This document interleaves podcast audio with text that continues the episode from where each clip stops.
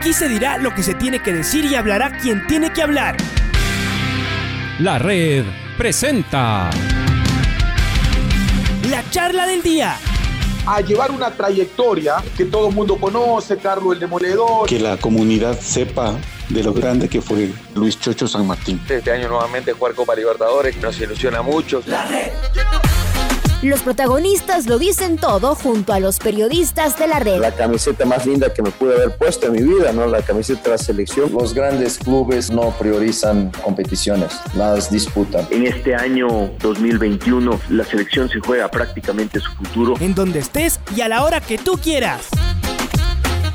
Bienvenidos.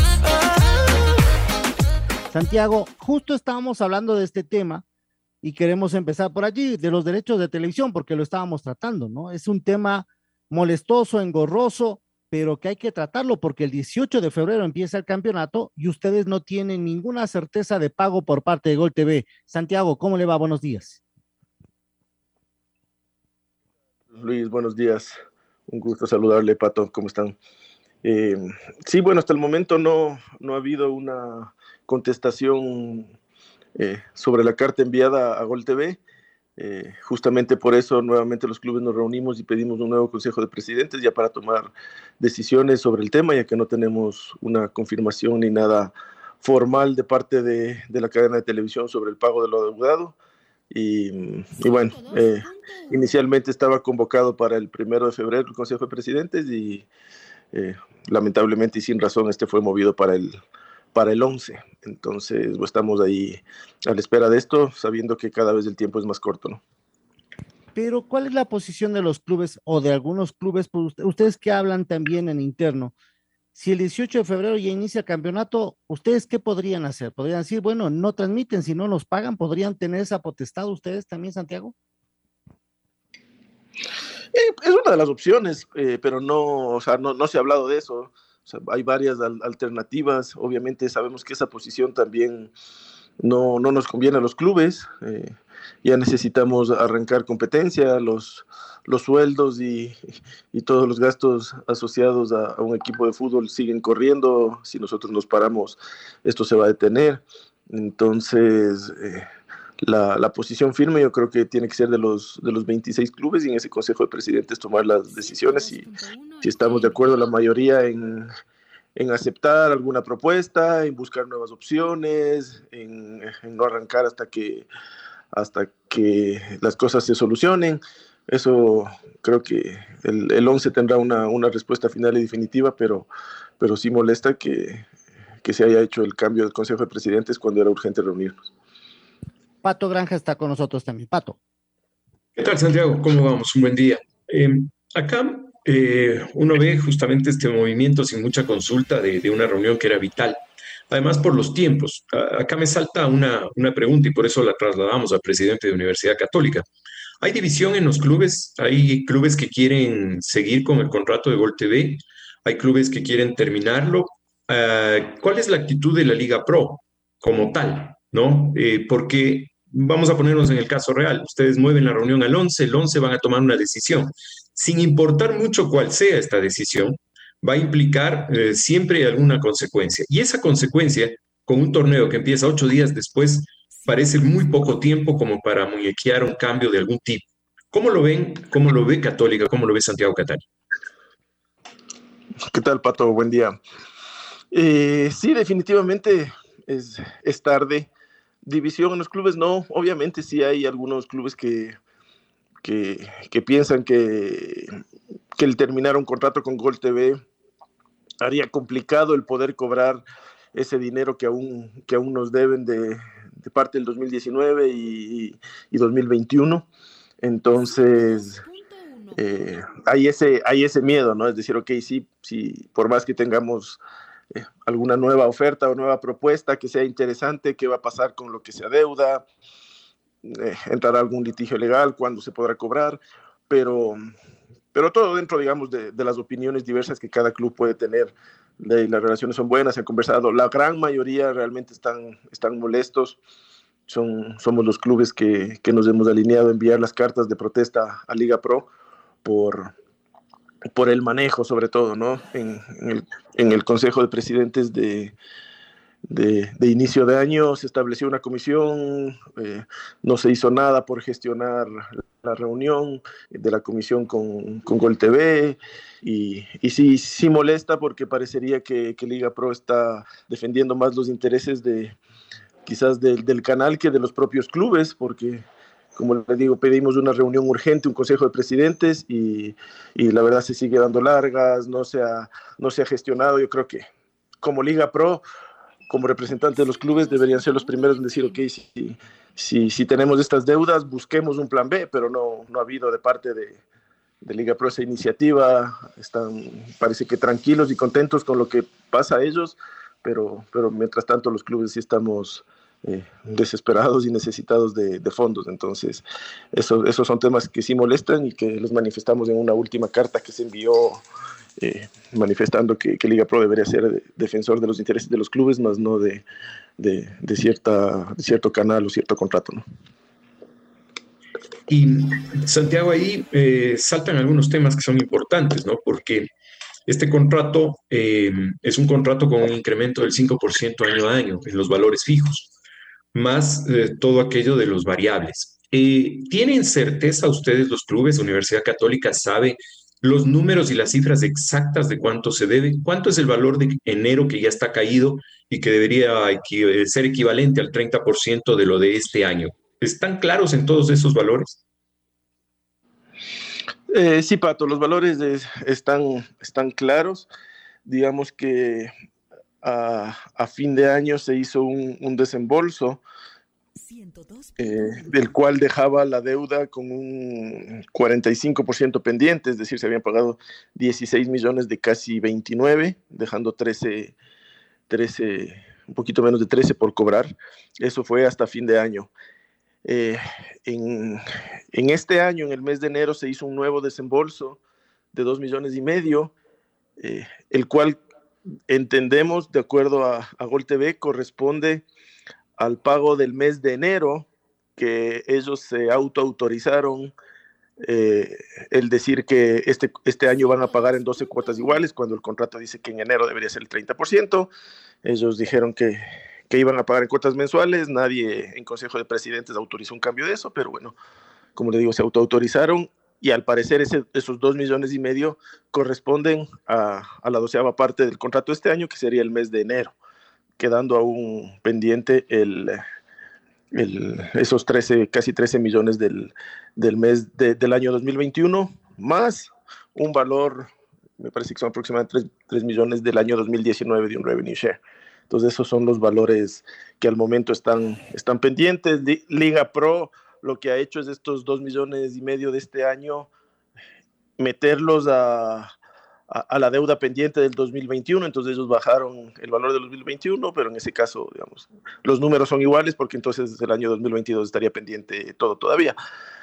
Eh, eso, eso básicamente sería, en general, al momento, yo le diría que una deuda más o menos de un poco más de 15 millones. Ustedes, Santiago, tienen, y obviamente me imagino, asesores, abogados que están minuciosamente también con el contrato asesorándoles a usted diciéndole se está incumpliendo esta cláusula porque claro, eh, usted, con tanto número a veces pueden confundirse, ¿no? Pues, y necesitan un asesoramiento también allí para que no, falta esto, hay que mover esto, se está incumpliendo esta cláusula, todo eso me imagino que ustedes también lo están teniendo, Santiago. Eh, sí, Luis, eh, pero creo que las cosas están claras, eh, los números están claros tanto para los clubes, Liga Pro y para, para Gol TV, en eso sí creo que estamos todos de acuerdo cuántos son los valores pendientes.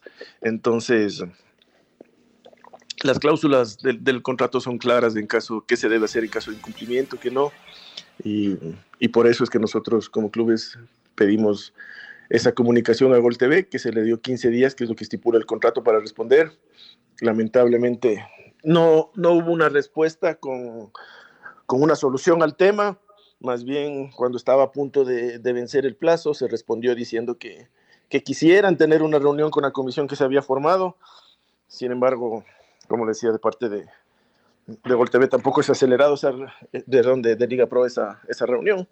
Y, y se envió una nueva carta ya para tomar eh, decisiones urgentes y ya, bueno, creo que tocará esperar al 11 para, para definir qué, va a pasar en este tema.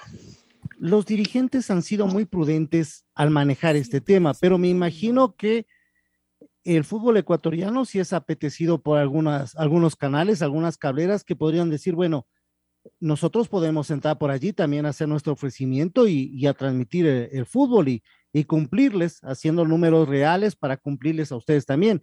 Eh, me imagino, Santiago, que se ha conversado también de esto entre ustedes con la dirigencia.